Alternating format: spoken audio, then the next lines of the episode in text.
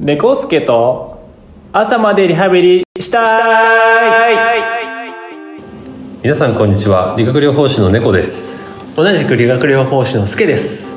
猫助の朝までリハビリしたいでは理学療法士免許を持つ2人が日頃の仕事やリハビリあるあるなどをゆるく話していきたいと思いますはい第17回となります本日は2023年6月10日に収録しております初の日本撮りですそうですねはい、えー今回も、うんえー前回と引き続き、はい理学療法士の第さんに、はいえー出演していただくインタビュー企画の後編になります、はい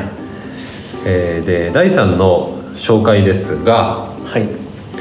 えー私たちの同期うんで理学療法士の資格を持ってます、で大学を卒業後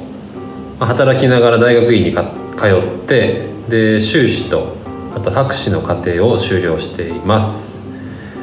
えー、第三自身も、えースポーツクライミングを楽しむ一方で、えークライミングのトレーナーとしても活動をしています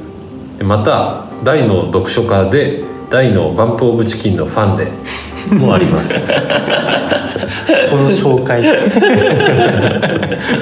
しくお願いしますお願いします、はいですよろしくお願いしますはい、えーじゃあ前回のうんインタビュー企画のはい後編ということで、うん今回は、えースポーツクライミングのことについて聞いていきたいと思います、はい、はいはい、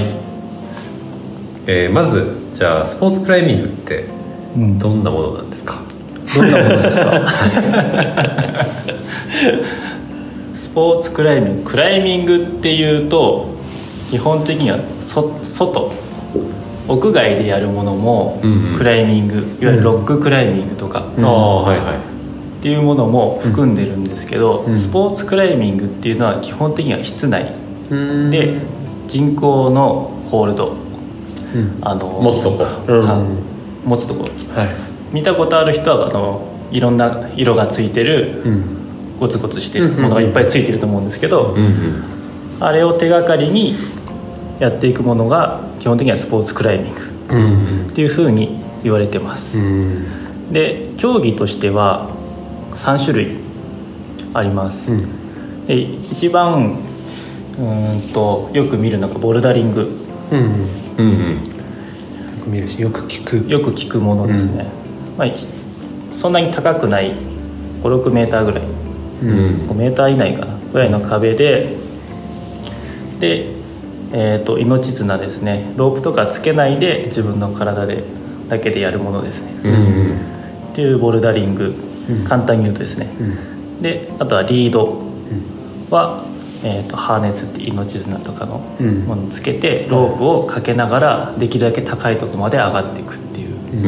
うん競技、あじゃあボルダリングとリード、んはいはいはいでもう一つがスピードうんうんはもううんと上からロープがくっつけられてる状態でもう決まったコースをできるだけスピードを競うっていううん競技ですねその3種類が一応ありますスポーツクライミングっていうとその3種類うんあのスパイダーマンみたいなスパイダーマンみたいにこれ壁なのかっていう勢いで登ってるのが見れると思います走ってる感覚です走ねってる感じ、うんはいはいはい、今15メ確か15メーターだぐらいの高さだったと思うんですけど、今一番速い男子の人だと5秒5秒 この前5秒切ったって言ってた気がしますえすごいー、15メートルでしょ確か15メートルだったと思う15メートルってビル何回分なの三3は言ってるでしょええすごいねうんまあ本当にスピードに関しては専門の選手ああそうなんだそれだけやってる選手が多いへえリードとボルダリングは一応その複合競技っていうのが、うんそこの合わせた複合競技っていうのがあるから、一緒にやってる人が結構いるんですけど、スピードは結構専門でやってる人が多いですうんプロになるとですけど、すごいね5秒なんだね5秒すごいもう本当にわからないですただ走ってるだけに見えますこうやって手をこうなんか四つ倍で走ってるだけみたいに まあなんかあのスピード上から引っ張られてるのかなって思うぐらいのスピード引っ張らないでしょ引っ張引っ張らないあの自動のロープなんでああ短くはなるってことそう上がっていくとうん短くなっていって、うストーンと落ちると途中でブレーキがかかる、うんああそういうことなんだ、うんたわんでると危ないもんねそうそうだから重さがかかるうんと止まるっていう、うんでジューって降りてくああじゃあ止まる時はシートベルトみたいな感じだるそう一瞬スンってなって、うんはいはいはいでその後緩やかに落ちてくるああへえすごいえ大さんはそのボルダリングもリードもうんスピードもトレーナーとしてやってるんですかスピードは見てないですねうんスピードやってる人は本当にうん難しいんですけど今日本にそんなに壁がないんで、んあースピードができるあー専用の壁っていうのが必要なんでそうだよねそれは多分本当にプロに近い人とか、うんうんまあその、まあ、近くに住んでれば分かんないですけど、うんまあ、そういう人たちしかまだやってないのかなっていうふうには思います、うーだんし一般の人で多分触れたことあるのは基本的にはボルダリングかなっていう、うんうんリードも、まあ、スピードと同じ 10, 10メーターとか15メーターとか高い壁と、うんそれなりの設備がいるので、うんそれを作れるとこってなるとやっぱ限られちゃう、うんうーんそうだよねすごい空間が必要だよね結局体感ぐらいのうんあそうだよね高さとで結局前後の幅もいるうん安全確保のために必要だから、うんそこはうん、うん、あんまりないかもしれないリードとかの壁は、基本的にはボルダリングが多いかなっていう、うん見てるものでいうとそこが多いボルダリング少しリードぐらいですかね関わってるって言ってもその辺ですかね、ーうーんあとはそんなに高いレベルの人っていうよりはうーん中級ぐらい中級まあ、うんもちろん上手い人もいるんですけど、うんちょっと国体に出られるっていううんとか国体の予選に出るっていう人うんのからうーんとまあそんなにたくさん関わるわけじゃないけど小学生ぐらいまで あああーはいるいるんだキッズもいるんだねうんキッズもいる一つ一つ言っていい、マジで最近の公園うんあのそういうボルダリングみたいなのある公園がめちゃくちゃ多いあーあるよねなんかすげえ多い壁にちょっとちっちゃいホールドがポンポンポンそうってついてそるうそうそう、すごい多いんだよね、ううんちの子供全然できないそうなんだうんやろうとはする やろうともそんなし ないできないの分かってるから今気持ちだけ柄だと思ってんじゃないうんそう俺のね知り合いも、あのイベントとかで、ん室外屋外で、あのそういうフラボルダリングの設備みたいのを移動して持ってってやってる人がいるんだよね、へえそう設備を移動して持ってくんだそうあの木の枠であそれ組み立てて、あのホールうドんつけて、あできるもんなんだそういうイベントでやってるみたいな、はいなんか屋外そういうイベントとかに持ってって小さい壁を作るっていうのは結構やってる人がちょこちょこいるみたいなへえでもなんか小学生なんか体がか軽いから、うん結構できそうだよねうんそう子供の方ができる場合もあるし軽い女性の方がうまい場合もあるうんうん、ああやっぱそうだよね重いと大変だよね、結局自分の重さと戦うのでああそうだよ ねスケさんボルダリングあるやったことあるよあるけどいやもう大変大変だよね、うよくできるなってなるよねんそうあのねちょっとコツつかんだかなって思うともうすぐ体力がなくなっちゃってうんできなくなるんだよ次あこの感じだったら次いけるなって思うと全然中盤でダメになっちゃってうわダメだってわかるわかるあと何こういうなんていう傾斜傾斜うん傾斜もさ、うんあのなんていうの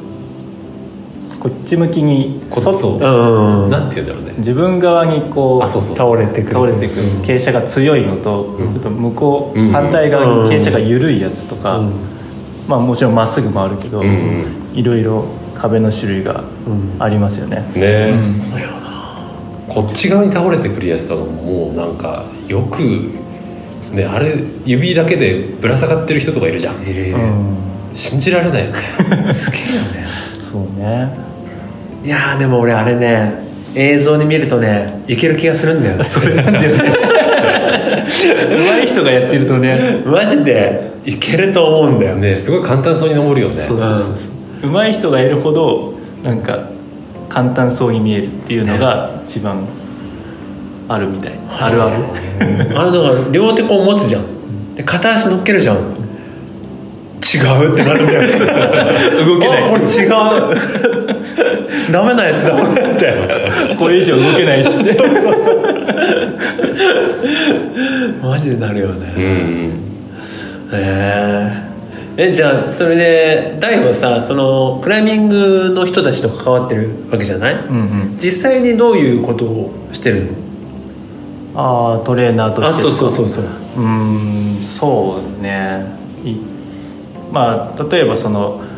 練習してるところ強化練習みたいなのあったりとか、まあ、練習リードの練習とかしてるところにこう行って、そうだね一言で言うとコンディショニングっていううんうん形にはなるのと、あとはもしうーん怪我まあ怪我してる子がいればもちろんそれもだしちょっとこう体の不具合うんがある子とかが人とかいれば、まあ、相談に乗ったり、うんうんその場でできることであれば、うん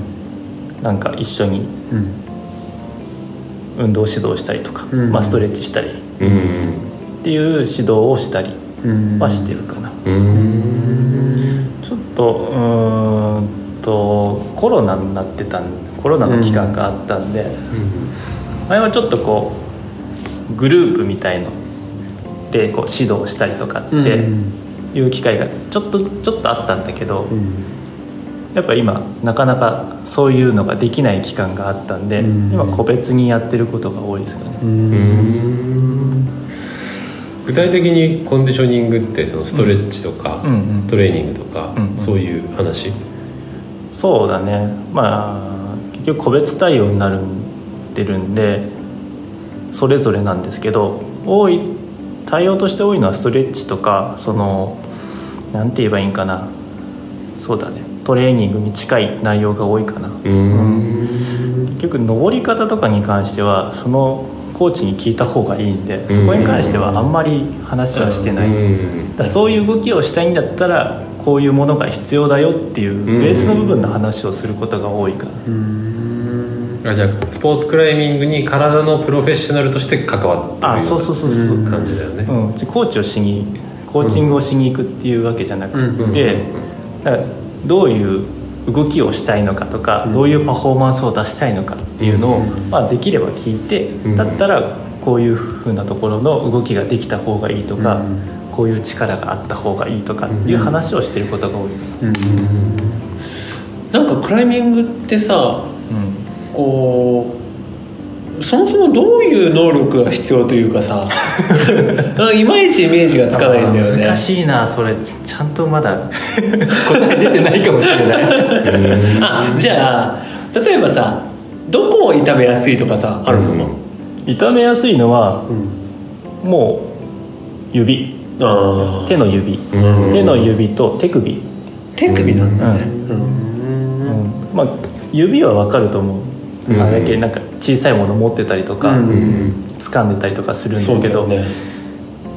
えー、と最近、まあ、オリンピックとかでうんスポーツクライミングやってたんだけど、その辺からやっぱこう見た目っていうのが少しあってこう大きいホールドがつくようになったんだよね、うんこう見た感じでこう大きいものがついてるうんうんこう小さいのをこう掴んでいくと見えないじゃん あ あそれもあってこうちょっと動きが大きくなるように大きいホールドをつけるようにちょっとなってきたっていうふうに言われてて、へえでそのそれによってなんていうのかな返し手首の返しが結構強くなってきてこうへえこうあ持つだけじゃなくてこう返さないと持てなくなってあきてで全体で掴むとか押すとか、あそういう動きも結構大きく出てきたから少し手首も痛めやすくなってきてるかなっていう、手首なんだね、ねなんかこうぶら下がってる時間が長いからさ、うん結構肩とかうん首とか、そういうところが多いんかなって思ってたんだけど、うんもうちょっとこう先の方なのね結構先が多いかな、んなんかなんやかんや行って先が多いうん肩も肩もいるはいるいるけど手首と指に比べたら少ないうんで肩に行く時には結構重症になる場合が多いああそうなんだ結構大きい痛めて結構な休養期間が必要な場合があってへでなるほどもね先が使えなくなって無理に肩に入るからうんはい肩がこう結構大きい痛め方しち ゃう、うん痛いねうんそうなんだえなんかでもそれ想像できる けど肩をグッてあー俺すぐつっちゃうねじゃあつってじゃあ怪我し ない怪我までいかないから大丈夫スケさんはねあ足もつるしさ 全身つるやつ重症にならないでするから大丈夫向いてるかもしれないね いやギリギリのところで「うっ!」って言っちゃって、 最後の一押ししちゃうと、うん結構痛めちゃう人が多いかな、うんそうなんだねあとは単純に転落かなあー落ちた時の落ち方かなあ外傷っていう感じだけどあうん骨折とかまではいかない骨折はあんまりないしちゃんと一応下スポーツの競技の場合は下にマットをちゃんと引いてるから、んしそんな小さいマットじゃないから、うんまずないけど、んなんて落ち方によってこういわゆる捻挫とかあ足首の捻挫みたいのは割とあるらしい、あうん俺は実際そんなそんなっていうか見たことないんだけどデータで見たりとか、うんまあ、あとはその聞いてる感じではあるみたい、うんまあ本当にああダメだで落ちるんとさ、ん滑って落ちるんじゃ全然そうそうそうそう心の準備でも違うし ねそうでそのさっきの話じゃないけど少しこう大きい動きがちょっと飛ぶとか、うんっていう動きが結構出てきてて、うん変な姿勢で落ちたりするあちょっとこうまっすぐ落ちるんじゃなくて回転しながら落ちてるとか、うんはいはいで無理に着地しようとすると足ついてひねっちゃうとうか、んうんそうなんだ痛いね捻挫でいうとあのシューズの特性、あーあれ変わった靴だもんね、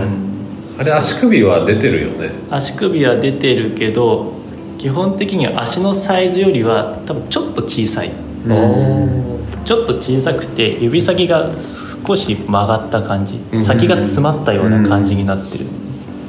で小さいところに乗る課題もあるから、うんうんなんていうのか指先がこう集まるような感じ、んで点で乗るような、うんになってる形なんででつま先がちょっと下がる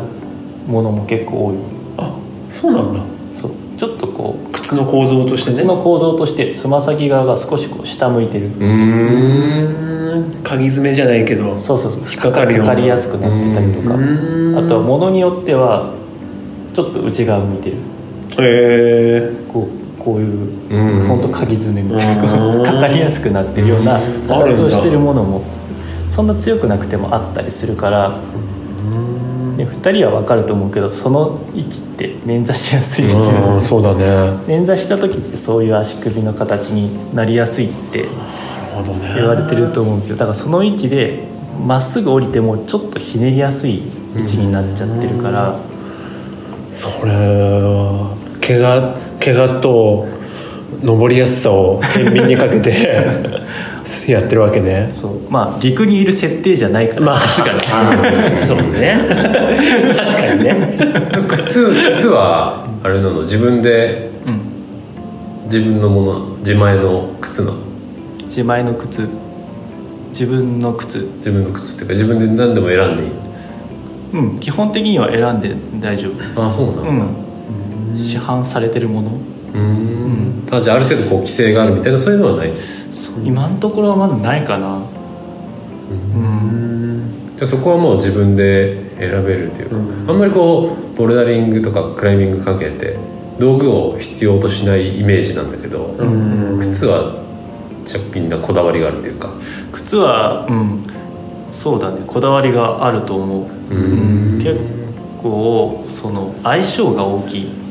これがいいっていう靴っていうよりは相性自分の足とかあ自分の足がんなんていうかなこう幅広とかあー高高とかうんよく行ったりすると思うんだけどそれによって合いやすい靴とかもあるんだよねうんだから痛いとやっぱりちょっと痛かったり当たってたりするとんやっぱこう思いっきりできないじゃんあうん結局その相性の方が大きいっていうそうなんだ俺はどっちかっていうとバンビロな話なんだけど、なんか履いたことがあるんだけどあの靴、やっぱなんか窮屈な感じするもんね、うんうこのん幅っていうのうんそうだよねまあ基本的には当たってるうん多少は当たってた方が力が入りやすい入りやすい逃げない、ねだからやっぱ点で乗るから、うんうんどっか逃げる場所があるうとん力がこう集中しない、うんん一般的なね靴はこう先余らせてちょっと余らせて選んだりするじゃんそう集中しないように分散するようになってるから、うんそれとは違うってこと逆だよねねだから集中するようになってる、点先にスケさん大変そういやだね俺もう聞いててずっと思ってたよ 俺多分世界のどこ探してもボルタリングの合う靴はないと思 うどうかなちょっと少し幅広のやつ入れてさ履き続けたらちょっと良くなってくるいやそれ靴が変形してる靴でもあの靴の構造上さ、革とゴムでできてんだよ、基本的に、あ合わさってるってことそう、うんだからゴム革部分が少ないやつにするうーんとそうすると伸びないからあああ革の方が伸びないのゴムは伸びないあーゴムの部分は基本的には伸びないんそ素材でできあて硬い部分ってこと硬だいね部分、うーんもうあれじゃない外反母趾の部分削り取るしか ないそうね 靴の靴のあ足じゃない靴のくり抜いたそこに集中するようにな らない大丈夫そこで点で乗るそこで乗ったら地獄だよ もうそれで本当に動けなくなるから点の点の点のところでいやー羨ましいよいやすごいよねうやってる人は面白いわ、やってる人ほどねうん軽そうに見えるからうね、んいやー本当にああいうスポーツはねうん、なんて言うんだっけそういうさエクストリームスポーツじゃなくてさ最近なんか言い方があるよねアーバンスポーツアーバンスポーツかかなうんあのーチャリだったりとか BMX BMX とあかースケボーとかスケボーとかサーフィンとかも今アーバンスポーツって言うんだねなんかこの間見た俺うんエクストリームじゃなかった気がする雑誌であったよねうん確かうんテニスポかなんか医学系の雑誌でうんそういうそういうアーバンスポーツ確かアーバンスポーツだったと思うんだけど、んのその特徴というか競技の特性とか、障害とか、うんそういう話を確かなんか特集になってた気がするうんいやー面白いクライミング 知らない世界だわマジで、ねまだまだ多分トレーナーとして理学療法士がついてるってあんまり聞かないようんねうんうんそうそうだねなんか大会国体の予選とかもついてったりするんだけど、うんそんなにまあでも割とついてくついてきてるところはあるうん半分あるかなってぐらいうん半分いるいや半分はいないか半分はいないぐらい、うんうんあそれはトレーナー全体の数ってこと国体に出てくるところの中で言うと半分ないぐらいうんその中で理学療法士の割合ってどんな感じなのあーっとねどうかな PT ですってでも理学療法士が多いかなあそうなんだねそれ以外のトレーナーですとかっていう人の方が少ないかなうん今のところ声か声かけたというかその話した中でだけだけど、うんでもそれは他の競技と比べると珍しい感じするよねうんそうかもねうん意外と理学療法士が多いかなえじゃあスポーツクライミング自体が新しいからっていうのもあるんだねうんそうだねその名前自体が定着したのも最近っちゃ最近だからね、うんまあ、本当にオリンピック東京のオリンピックに合わせてなんていうかいろんな整備が進んだっていう感じかなうんなるほどはいということで、えー今回はスポーツクライミングどんな関わり方をしているか、えー、第にお話を伺いました、まあ、今後ねまたもう少し深いところ聞ければと思うんでまた参加していただければと思いますお願いします機会があればはい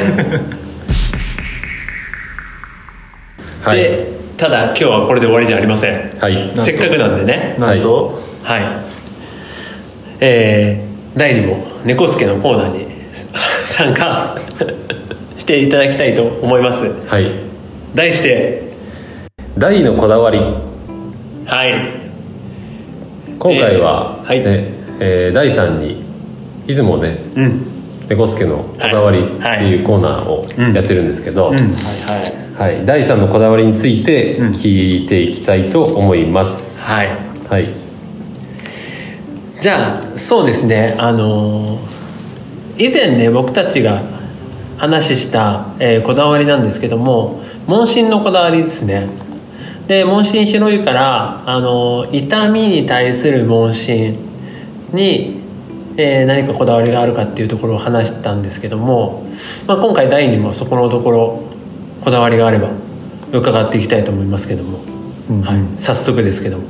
どうでしょう2人はちなみにどういう感じだったんでしたっけこれはあの痛みを聞くときにうん結構細かくように聞くようにしてて、で、まあ、痛みっていろいろなんだろうな聞くことが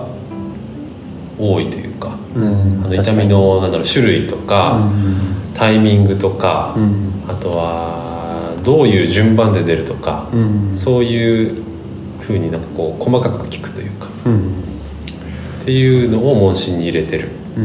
どういうタイミングでどういう種類のうんうん痛みが出るかとかそうそうそうそうそうそうそなうるほどねそうだよねすけさんはで俺がこう痛み痛いですかっていう聞き方のバリエーションを結構持ってて例えばこう「痛いですか?」って聞かれた時に患患者さんとかが「うーん、まあ、痛い」と聞かれれば痛くないけど痛くないとも言えないっていうところもちょっと拾いたいのがあるんだよね。うんうんなんで「あこれは痛いですよね」って言うと「あまあちょっと痛いですね」みたいな感じで、まあ、そういう、ね、ちょっとしたところも拾いたいのでそういういろんな聞き方をして患者さんの本当のところを聞き出すようにしてますかね。なるほどね、最後最後のそこのそうそうそうそう最後のところまでねうんなるほどねはい、どうですかまあ、最初新刊とか最初から見ていくって考えた時には自分的には痛みっていうワードをあんまり出さないうんうんあ意識してようにはしてるかなっていうある程度なんていうのかな痛い場所とかそのタイタイミングというかその部分が絞られてくれば、今言ってたみたいに「これ痛いですか?」とか、うんどういう時に痛みますか?」っていうのは確かに聞いていくんだけど、最初だと「これどうですか?」って聞いちゃうことが多い「うんどんな感じですか?」とか、うんうん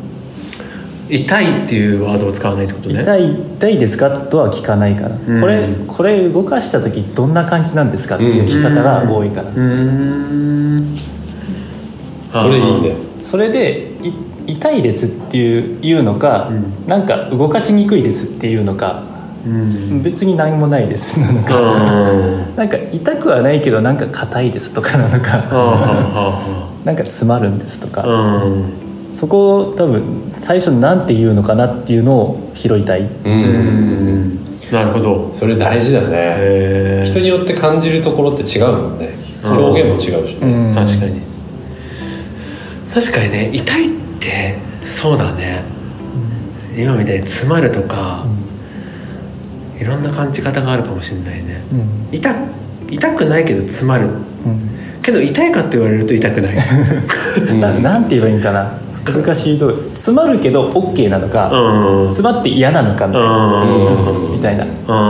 ここはつなんかちょっとい詰まるんだけど別にそんな気にはならないんです、んけどこっちはなんか痛いんですっていう場合もあるし、 うんそうだね、なるほどね確かに確かに聞いてるとなんかこうしびれっていう感覚をうん痛いって表現する人もいるもんね、うんうんうん確かにへえハウだねハ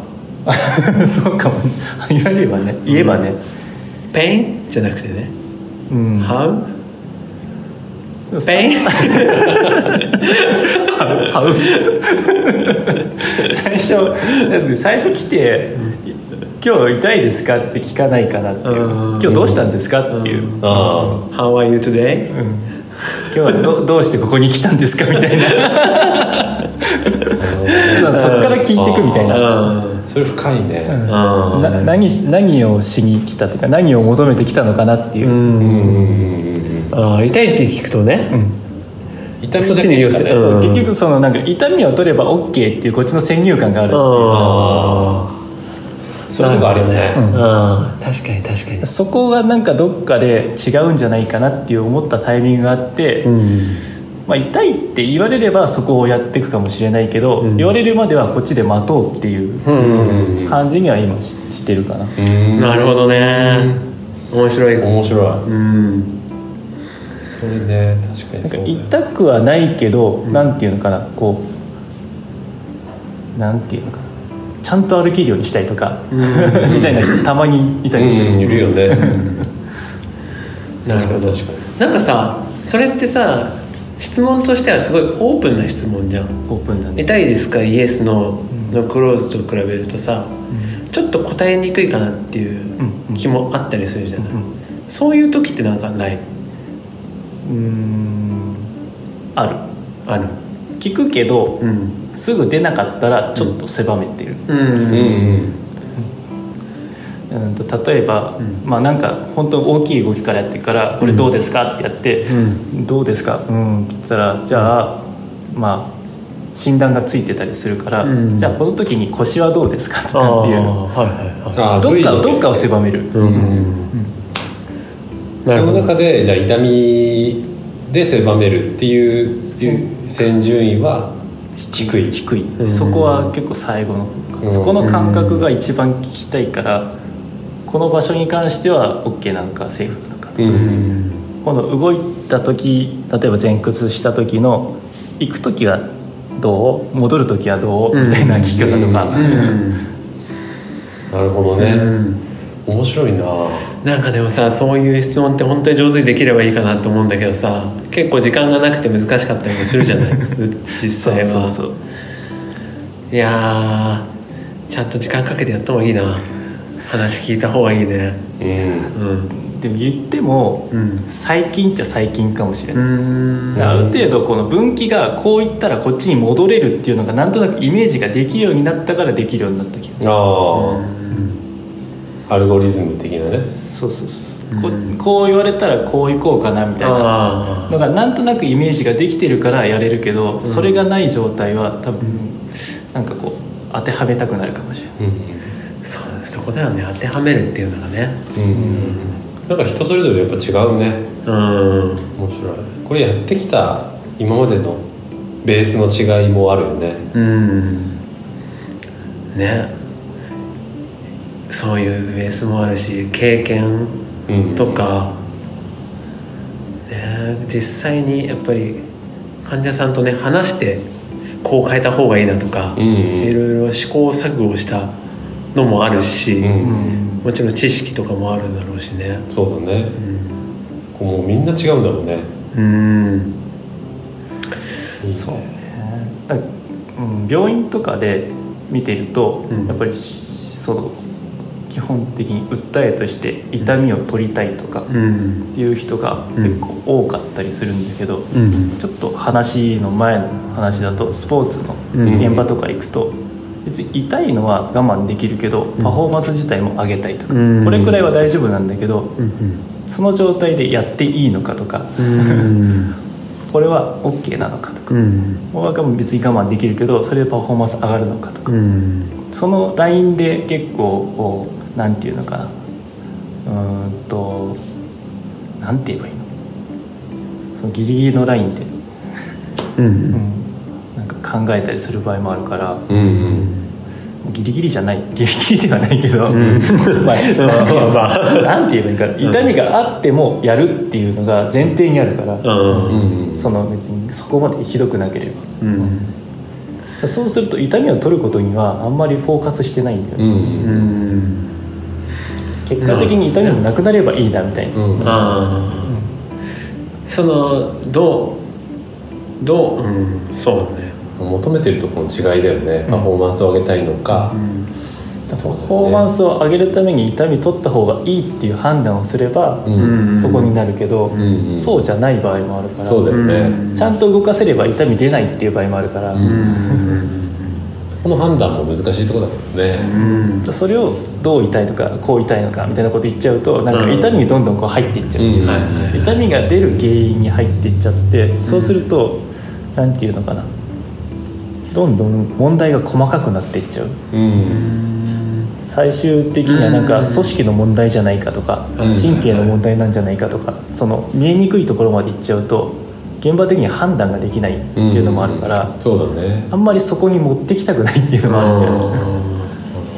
もうでももちろんそこだろうってなったら一回専門のとこ行ってきなってなっちゃうから、そうだよねそうじゃなければそういう話にあんまりしたくないっていう言い方はあれだけど、解決できる分野でまず勝負したい、うんなるほどねそうそう痛みを聞きすぎると、はいはいはいそこの話それが取れないと何もできないみたいになっちゃうから、ううんそういうふうにはしたくないっていうのももしかしたらあるかもしれない。うんそうだよねそれはありそうだよね確かにいやーでも経験が生きてますね そうかもねねそうすごい本当だよねなんか今日どうなのみたいな感じの聞き方なんかもしれない、うん調子どうみたいな感じでうんハウだね How are you today だよやっぱりお欧米式見習ってった方がいいんじゃないかなやっぱね言葉でちょそんなに説明はしないでもっとなんかねうん欧米のいいところだけねそうだね取り入れてこだわりと言えるかわからないけどそんなとこですよねいやー、いやー面白いそうだよありがとうございますいやー面白かったですねはいいやーまた聞きたいですねそうですねぜひまたうん出演お待ちしてますうんじゃあ何ですか次回次回えはじゃあいリクエストをもらえればぜひよろしくお願いしますお願いしますはいということではいはい、えー、大のこだわりでしたはいはいはいありがとうございますえー今回もお聞きいただきありがとうございましたえーっと次回